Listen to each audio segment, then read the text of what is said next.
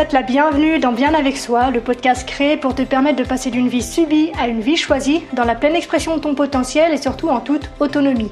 Je suis Marie Perron, coach pénaliste certifiée, et dans ce 25e épisode, j'ai envie de partager avec toi quelques réflexions sur la peur.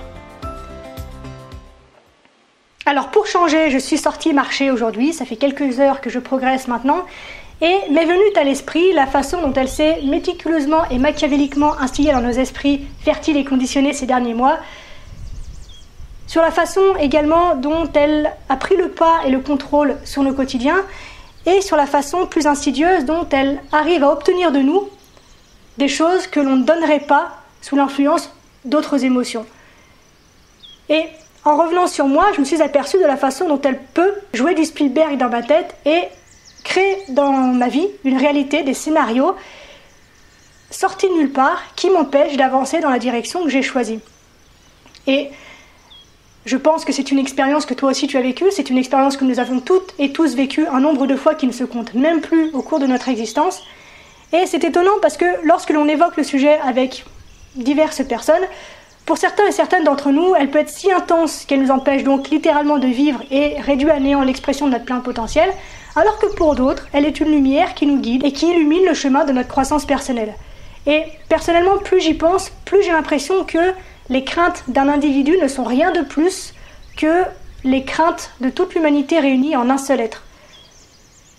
Tout ce qui maintient l'humanité dans un état de lutte et de douleur se manifeste au cœur d'une identité individuelle et les traumatismes planétaires reflètent l'obscurité individuelle à grande échelle.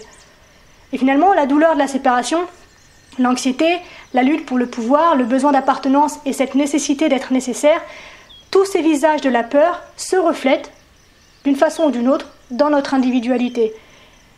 Et finalement, alors que on purge nos peurs et nos douleurs, on expie en même temps les douleurs et les craintes des générations qui nous ont précédés. Et finalement, en nous guérissant, entre guillemets, on fait notre devoir envers les générations futures, qui n'est rien de moins que guérir le reste de notre grande communauté humaine.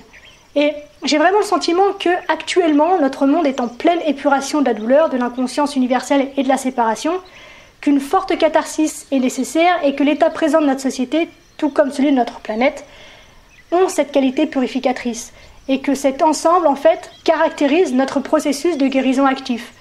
Et pour que cette douleur soit révolue et transcendée, il nous fallait d'abord la mettre en lumière, puisque si elle était restée cachée, eh bien, elle nous laisserait toujours à la traîne, tapis en arrière-plan, en mettant tout en œuvre pour nous saboter.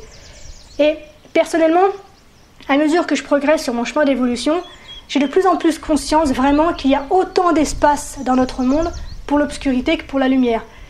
Une fois encore, l'une ne peut pas exister sans l'autre, puisque, comme nous disait Neil Donald Walsh dans Conversation avec Dieu, en l'absence de ce qui n'est pas, ce qui est n'est pas. Donc les deux sont indispensables pour le contraste et l'achèvement. Tout comme le noir et le blanc du yin et du yang se complètent pour former le tout, la peur et l'amour se complètent et contribuent à se définir l'un l'autre. Pour transcender cette dualité, on doit en embrasser les qualités.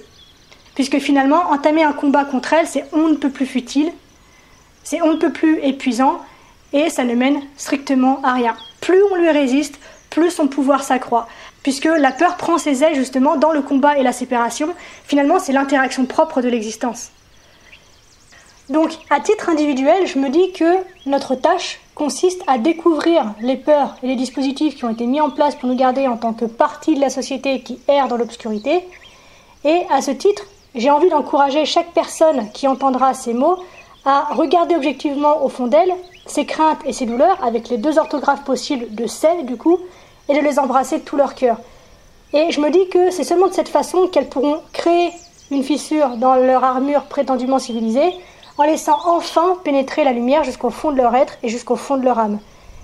Et pour finir, j'ai envie de me dire que tout comme le faible clignotement d'une petite bougie suffit à dissiper l'obscurité la plus profonde, eh bien la lumière de la conscience suffit à briser la douleur la plus intense de l'inconscience et de la séparation. Voilà, je crois que c'est ce qui me vient en tête à propos de la peur.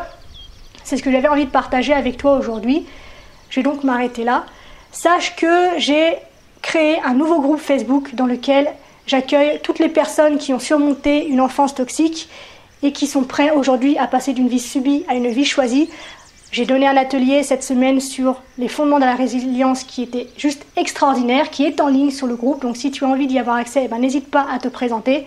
Je serai très heureuse de t'accueillir, je serai très heureuse qu'on avance ensemble et je serai très heureuse de pouvoir échanger avec toi. Donc, le lien du groupe se trouve dans la description de ce podcast. N'hésite pas à cliquer dessus et à nous rejoindre.